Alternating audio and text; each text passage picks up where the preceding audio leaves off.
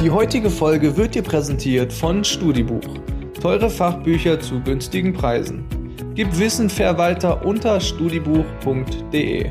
Spare jetzt mit unserem Rabattcode STUDICAST5 5% auf deinen Bücherkauf oder Bücherverkauf. Alle weiteren Infos findest du nun in den Show Notes. Folge 67 vom Studicast und wir sprechen heute über Sex und wir machen diesen Podcast ja mittlerweile schon ein Weilchen und stellen immer wieder an den HörerInnenzahlen fest, dass euch dieses Thema sehr am Herzen liegt. Deswegen begrüße ich heute mal ein wenig mehr als sonst und freue mich, dass ihr uns zuhört. Ihr sollt nach dieser Folge aber nicht nur zuhören, sondern auch mehr über Sex reden. Das findet zumindest meine heutige Gesprächspartnerin. Sie ist Sexpsychologin, arbeitet also mit Menschen, die mit diesem Thema so ihre größeren und kleineren Probleme haben. Und einige Themen wollen wir heute mal im Akkord durcharbeiten sozusagen und euch dann hoffentlich mal zum Reden bringen. Ich sage herzlich willkommen im Studicast Claudia Huber. Schönen guten Tag, hallo. Jetzt äh, kommt natürlich als allererstes die Grundkurs-Journalismus-Frage. Was ist denn die häufigste Frage, die dir Menschen stellen, wenn sie hören, dass du Sexpsychologin bist? Meistens kommt sowas wie, aha, mhm, dann nichts oder und dann kommt irgendwie sowas wie, habe ich richtig gehört, Sexpsychologin. das ist eigentlich so das, was am häufigsten kommt. Okay. Ähm, wir werden das auf jeden Fall äh, vertiefen, dass es nicht nur beim Aha und Mhm bleibt. Äh, wir möchten dich aber zunächst mal kennenlernen, liebe Claudia, und das tun wir mit fünf wirklich schnellen Fragen. Bist du bereit? Auf jeden Fall. Um uns mal langsam an das Thema ranzutasten. Bauch, Rücken oder Seitenschläferin? Erst Rücken und dann Seite. Immer linke Seite. Mit welchem Menschen der Zeitgeschichte würdest du gerne mal einen Kaffee trinken? Die Frage musste ich vor kurzem meinem Freund beantworten und ich kann es nicht so gerne äh, nicht so sagen, aber Angela Merkel fände ich mal ganz interessant. Ja, wir haben uns bei den Fragen abgestimmt. Was ist eigentlich der schlimmste Song für ein erstes Date? I wanna fuck you in the ass. Honig oder Wassermelone? Ah, Wassermelone. Und letzte Frage, wie lange dauert guter Sex? Na, zwischen fünf Minuten und zwei Stunden vielleicht. Ja, manchmal haben Männer und Frauen ja auch ganz unterschiedliche Vorstellungen darüber, wie lange das jetzt vielleicht ging oder so, ne? Du arbeitest mit Frauen und Männern, wenn es um dieses Thema geht. Wie unterscheiden sich denn solche Gespräche, so diese Inhalte, die man mit Männern und Frauen bespricht? Wenn es dann so was Anatomisches ist, dann geht es schon dann sind die Unterschiede schon größer.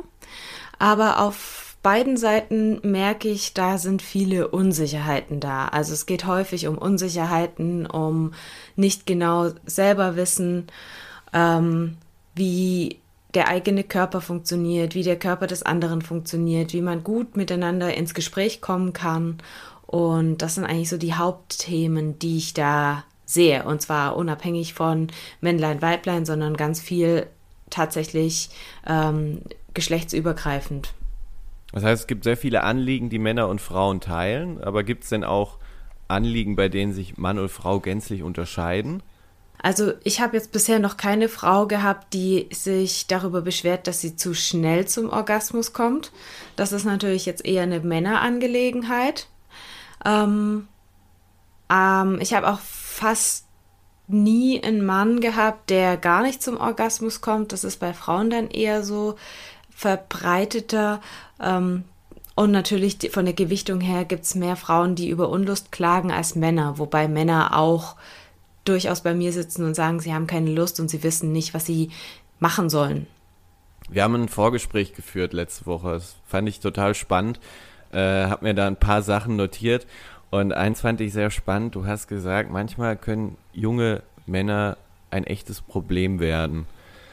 Kannst du das nochmal erklären, was du da gemeint hast? Ja, das kann ich total gerne.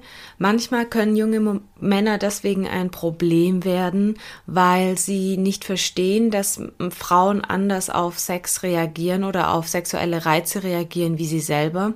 Und weil sie manchmal nicht verstehen können, dass man, wenn man ihnen sagt, hey, hör mal zu, habe ich keine Lust drauf, dass sie das manchmal nicht akzeptieren oder selber nicht, also sich selber nicht so empathisch in die, in die Rolle einer Frau reinversetzen können. Ich habe das ja an einem Beispiel erklärt, dass ich jetzt erst leider vor kurzem wieder erlebt habe, ähm, dass ein junger Mann wissen wollte, wie Frauen sexuell so ticken, weil er ja schon alles ausprobiert hat und er möchte einfach nur Sex haben, keine Beziehung. Und das ist ja alles ein legitimer Wunsch, absolut. Der Punkt war an der Stelle nur, dass er dann einfach Menschen angesprochen hat im Supermarkt und alles ist ihnen hinterhergegangen und auch als sie gesagt haben, hey, hör mal zu, ich möchte das nicht, hat er nicht das verstanden. Und das war natürlich ein ganz großes Thema, weshalb er mich auch gefragt hat, ob nicht alle Frauen völlig verrückt sind und wo denn die nicht Verklemmten sind. Und ich habe dann einfach nur gesagt, naja, da geht's gar nicht so sehr um verklemmt oder nicht verklemmt, sondern einfach um die, um das Thema, die kennen dich nicht, die sind in ihrem Alltagsmodus. Die sind jetzt nicht auf, ich bin Party machen und will vielleicht irgendjemanden abschleppen, sondern sie sind halt in ihrem Alltagsmodus und dann gehen Frauen einfach nicht mit fremden Männern mit. Das kriegen wir ja von frühester Kindheit anerzogen, dass wir das nicht tun sollen. Und das hat er nicht verstanden. Das heißt, Männer switchen öfter mal zwischen Alltagsmodus und Partnersuche sozusagen? Hm, ich glaube, manchmal ist es eher so, dass Männer nicht unbedingt die, also für Männer ist häufig da der Kontext nicht so wichtig, in dem sie Menschen kennenlernen.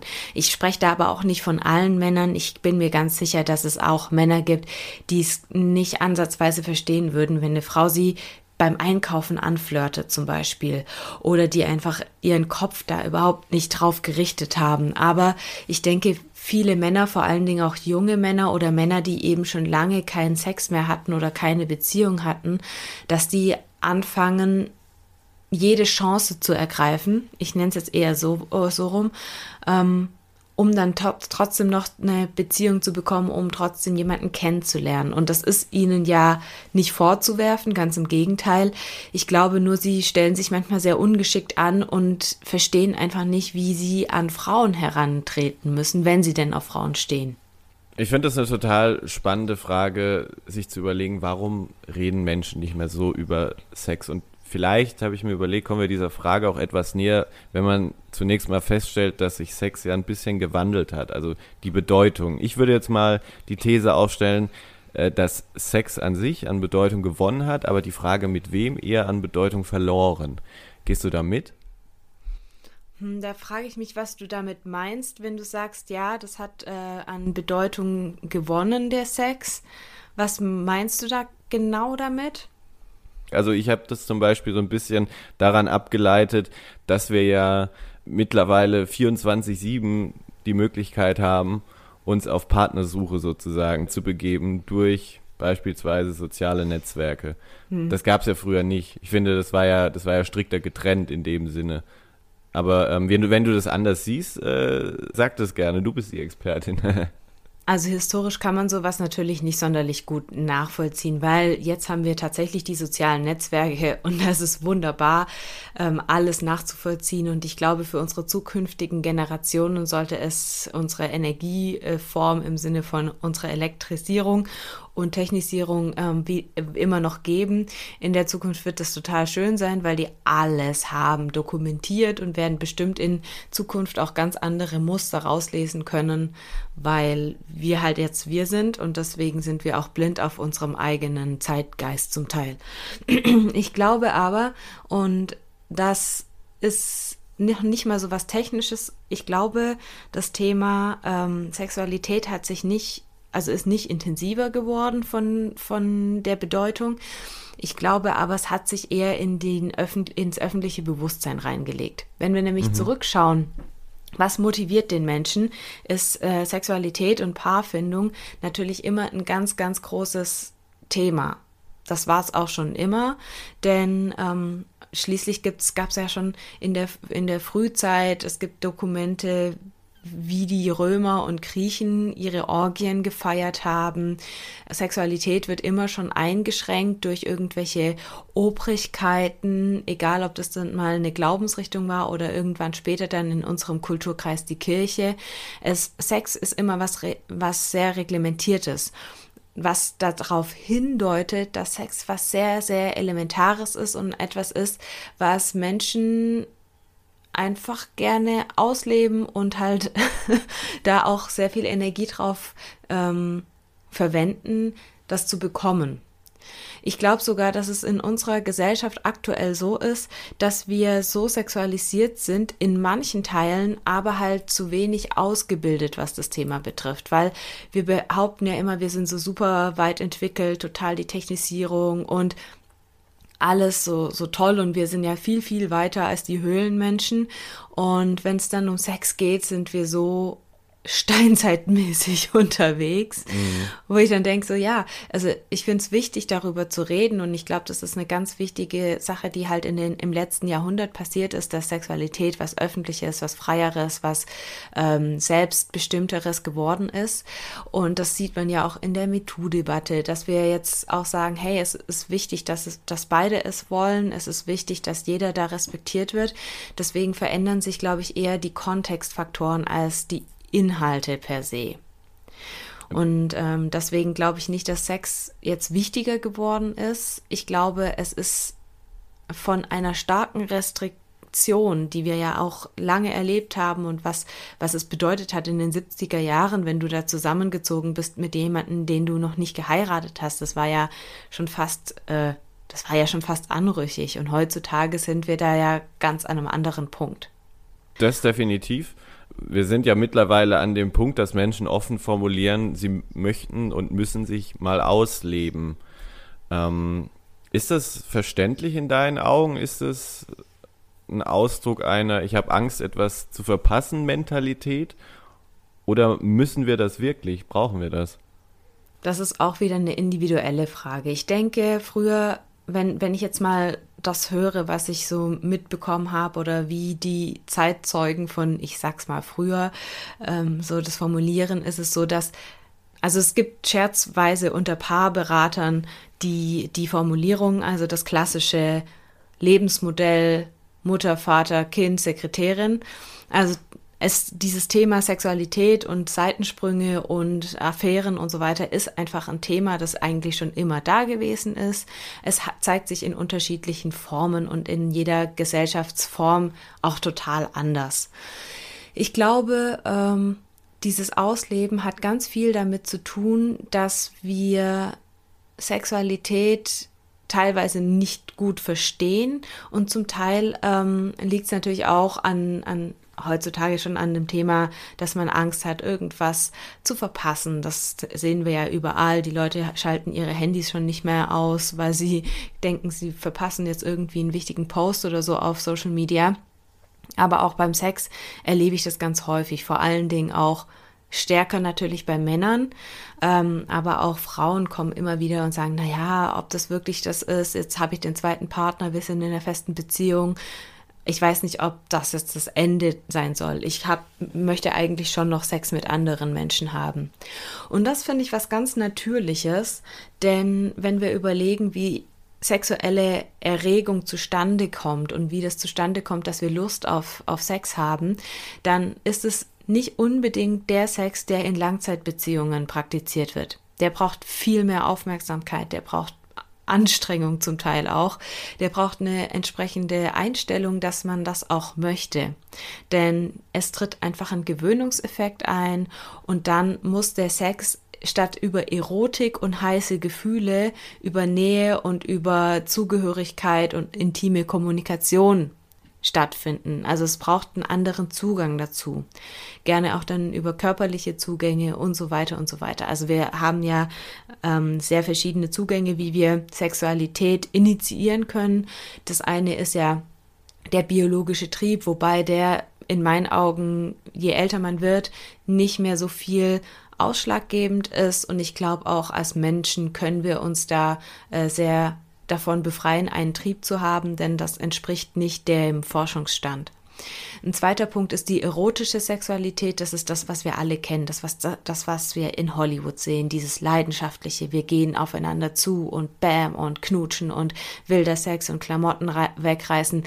Das ist so das, was wir auch am Anfang von der Beziehung oder am Anfang, wenn wir Menschen noch nicht so gut kennen und gar nicht in eine Beziehung gehen, das ist das, was da bei zu tragen kommt. Aber das spiegelt einfach nur einen sehr, sehr, sehr kurzen und kleinen Aspekt der Sexualität, die wir als Menschen haben, wieder. Und wenn man dann natürlich nicht die Weiterentwicklung macht, über eine Verbundenheit, über einen körperorientierten Ansatz, das heißt, sich sexuell weiterzubilden, auch körperlich. Wie kann ich denn in Lust kommen, alleine über meinen Körper und nicht über externe Trigger? Dann wird es schwer in einer Beziehung Sexualität wirklich aufrecht zu erhalten.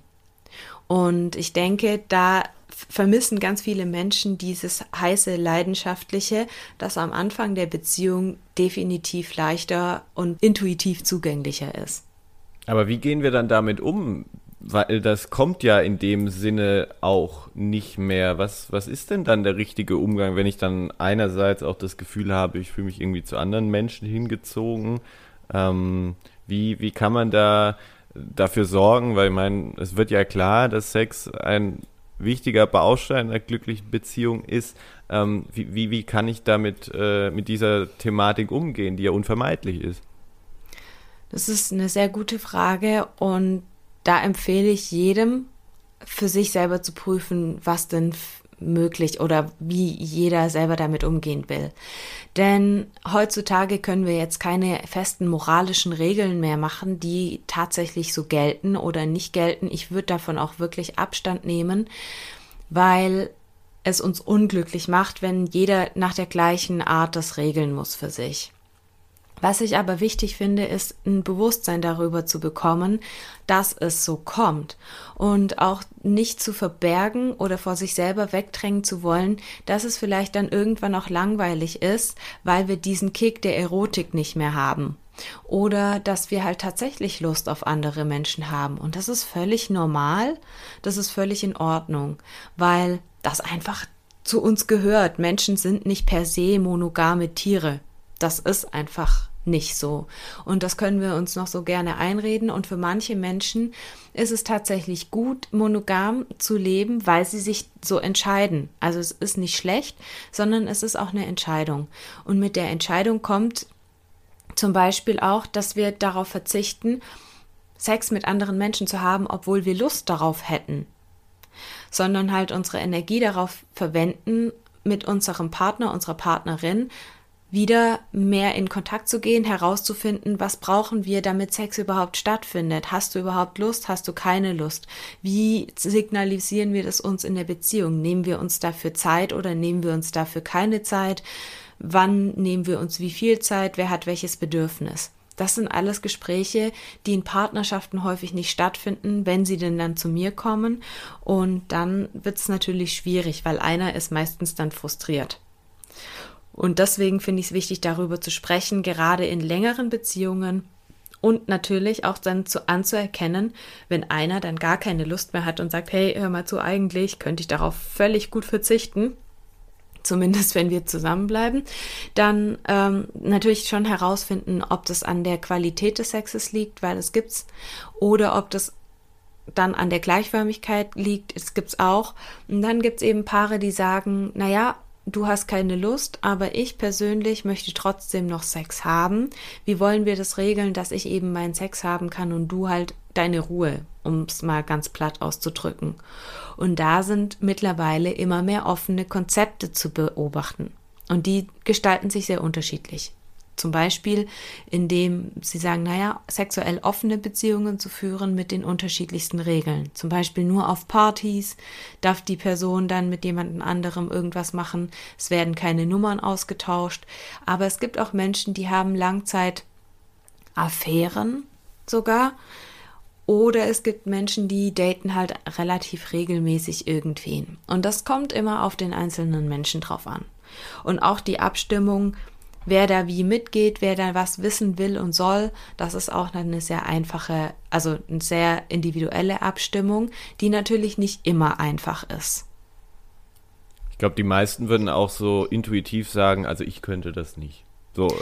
Ja. ähm, das, das kommt ja tatsächlich öfter mal zur Sprache. So, äh, ich äh, habe da auch äh, die eine oder andere längere Diskussion auch mit Menschen geführt, die, die genau solche offenen Beziehungen praktizieren, weil ich es einfach spannend finde, wie man, wie man äh, in solchen, solchen Beziehungen dann irgendwie äh, miteinander klar und auskommt.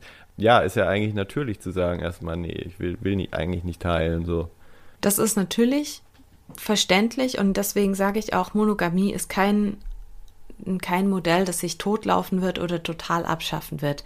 Weil es gibt immer wieder, also was nicht zu vergessen ist, auch wenn man total der Fan von offenen Konstrukten ist, bedeutet es immer viel Aufwand und Zeit, zumindest am Anfang.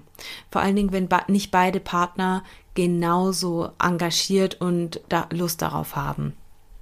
Natürlich kommt da auch Verlustängste und natürlich kommen auch Besitzansprüche rein, auch wenn das jetzt total unsexy klingt, aber warum machen wir das nicht einfach? Warum sagen viele, oh, ich könnte das nicht?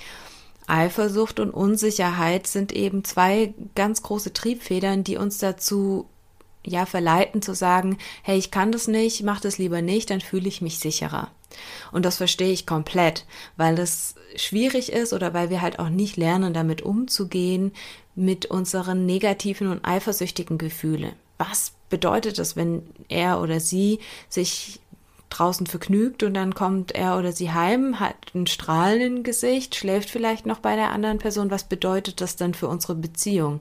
Wie kann ich mir denn sicher sein, dass unsere Beziehung hält? Oder wie kann ich mir denn sicher sein, dass die Person wieder zurückkommt? Wie kann ich mir sicher sein, dass, äh, wir, dass wir uns auch äh, nicht aus den Augen verlieren? Also es gibt so ganz viele unterschiedliche Facetten die damit reinspielen. Natürlich auch kulturelles oder auch Selbstverständnis von Menschen. Also zum Beispiel gibt es leider immer noch diejenigen, die behaupten, wenn jetzt eine Frau mit mehreren Leuten pennt, dann ist es total schlecht, weil dann ist sie nicht mehr wertvoll oder so. Das gibt es leider immer noch und auch in den jüngeren Generationen. Und das führt natürlich dazu, dass wir nicht so frei sind. Ich meine, auf mhm. der anderen Seite muss man auch sagen, genau die Leute, die das auch sagen, ich könnte das nicht, denken schon auch selber drüber nach, manchmal das zu tun. Oder werden manchmal auch überrascht, irgendwann in ihren 40ern oder 30ern und dann passiert es trotzdem, weil der Seitensprung ist eher die Regel als die Ausnahme. Das hört sich total bitter oder so an, aber es ist einfach über die Zeitspanne gesehen, wenn Menschen zusammenbleiben, nicht so selten. Und heutzutage tendieren wir tendenziell auch schon eher dazu, serielle Monogamie zu praktizieren. Das heißt, wenn uns irgendwas nicht mehr so passt und das muss auch nicht unbedingt was ganz Faktisches sein, dann machen wir halt Schluss und haben, sind dann halt nicht fremdgegangen, aber dann haben wir Schluss gemacht und haben trotzdem jemand Neues. Also diese Tendenz, eine langfristige Beziehung auch bis zum Lebensende zu pflegen, ist jetzt ja nicht mehr die Regel, würde ich sagen. Hm. In der kommenden Folge bist du ja nochmal bei uns zu Gast. Da würde ich gerne nochmal sehr ausführlich über dieses Thema Partnerschaft und auch Liebe sprechen. Ähm, aber bevor wir das für heute abbinden, müssen wir natürlich auch über den Solo-Sex sprechen was irgendwie komplett an mir vorbeiging, es gibt mittlerweile Sextoy-Abende, die, die ähnlich so wie dieses Tupperware-Prinzip funktionieren. Also da schenken sich Menschen ja mittlerweile auch irgendwie Sextoy-Weihnachtskalender. Da habe ich mich jetzt gefragt, du als jemand, der sagt, wir müssen mehr über Sex reden, sind wir jetzt bei diesem Thema offener? Ist es gut oder? Ich glaube, oder ich beobachte eine Öffnung in vielen Themen. Also ich finde es auch total gut, wenn wir uns da nicht mehr so hinter vorgehaltenen Händen darüber unterhalten. Dieser Trend zum Franchise von irgendwelchen Sextoys, das gibt es schon eine ganze Weile. Da gibt es in Deutschland zwei ziemlich große führende äh, Vertreiber davon. Und auch diese Kalender zeigen ja so eine gewisse also zeigen ja prinzipiell einen gewissen Need in vor allen Dingen Langzeitbeziehungen. Einen Anlass zu schenken, um sich wieder mit Sex zu befassen. Und ich glaube, es ist schon wichtig ähm, oder ich glaube schon, dass es, dass Menschen offener werden und prinzipiell auch das Gefühl haben, offener sein zu müssen. Dabei sagt niemand oder dabei gibt es eben so ganz wenig Regeln, wie wir damit umgehen können. Denn ganz viele schrecken natürlich zurück, dann total intim zu werden. Manche sind dann schon ganz distanzlos und erzählen jeden sexuellen Ausreißer in allen Details. Und ich glaube, es ist ganz wichtig herauszufinden, was für einen selber passt in welcher Situation. Beispielsweise bei solchen Toy-Partys ist es wunderbar, einfach mal Dinge und äh, Probleme oder Erlebnisse zur Sprache zu bringen und darüber zu sprechen. Denn nur darüber bekommen wir mit, ah ja, mir geht's nicht alleine so, sondern das ist tatsächlich ein Thema, was viele Menschen betrifft. Gerade auch das Thema Orgasmus und Orgasmusschwierigkeiten bei Frauen. Was ich tatsächlich erlebe, ist nicht, dass Frauen total orgasmuslos sind. Ganz im Gegenteil. Ich frage mittlerweile sehr häufig bei solchen Anliegen, sag mal, kannst du denn alleine zum Orgasmus kommen? Und wenn die Frauen das mit Ja beantworten, und meistens ist es tatsächlich so, ja, alleine ist es überhaupt gar kein Problem, dann sage ich, ja, gut, und was macht ihr denn anders beim Sex? Ja, hier und da. Und dann stellt sich heraus, dass die Frau die Idee hat, sie müsste durch Penetration zu einem Orgasmus kommen. Wenn ich dann aber frage, was sie dann selber tut oder welche Toys sie total gerne einsetzt, dann geht es häufig über die Klitoris und auch natürlich über eine gewisse Dauer der Stimulation. So ein bisschen penetrativ rein und raus ist eben für die wenigsten Frauen so gut, dass sie tatsächlich zu einem Orgasmus kommen. Und viele klagen ja auch darüber, dass sie vaginal, also innen drin, nicht sonderlich viel Empfindung haben. Und sagen, naja, maximal stört's, wenn er halt ganz tief rein geht, dann, dann, dann tut es teilweise weh, was natürlich auch daran liegt, dass der Gebärmutterhals mitten in, in die Vagina reinragt und wenn man da dran dotzt, dann tut es manchen Frauen enorm weh. Deswegen ist es auch so, dass ich das total gut finde, über solche Abende ins Gespräch zu kommen. Das ist auch ein Grund, warum ich gerne auch Gruppenangebote mache. Nicht deswegen, weil das total äh, toll und spannend und äh, man kann irgendwie voyeuristisch gucken, was die anderen machen, sondern einfach, damit es zu einem Austausch kommt. Weil das Grö Größte an der Unsicherheit ist, ein, ich möchte nur kurz zu Ende und dann ja. äh, gerne, denn das Größte, wo die Unsicherheiten herkommen, ist ja, dass wir ein Bild haben von Sexualität, das so und so laufen muss. Und das wird auch medial total gut geschürt weil wir es auch dauernd durch Bilder sehen und äh, durch Fernsehen sehen, was dann automatisch irgendwie sowas wie Realitätscharakter hat, obwohl wir behaupten, es ist gar nicht so real für uns. Wir wissen das kognitiv schon, emotional passiert aber kein Gegenentwurf dazu. Und deswegen passieren so ganz häufig die Dinge, naja, aber bei mir funktioniert das irgendwie so nicht oder wir finden das gar nicht so toll, äh, die Sachen vom Tisch zu fegen und uns dann wild zu, zu rammeln. Das finden wir irgendwie dann doch nicht so geil, aber was ist denn, was läuft denn schief mit uns? Und wenn wir dann in Austausch miteinander kommen, sehen wir, ah ja, stimmt, die anderen finden es in der Dusche auch unbequem, aber bei denen funktioniert es gut, in Ordnung. Was machen die anders? Ah ja, die sind ähnlich groß oder er ist deutlich äh, stärker als sie und kann sie dann tatsächlich auch über einen längeren Zeitraum anheben. Also solche Dinge gehören eben dazu, um zu schauen, was gelingt und was gelingt eben in der Partnerschaft auch nicht. Also wenn ich es richtig verstanden habe, durchaus ein schmaler Grad auch bei diesem Thema, aber wichtig, einfach darüber zu sprechen. Jetzt hast du eigentlich auch schon meine, meine Fragen dahingehend beantwortet. Eine hätte ich aber noch zum Abschluss dieser Folge. Ähm, das haben wir uns alle in der Redaktion gefragt.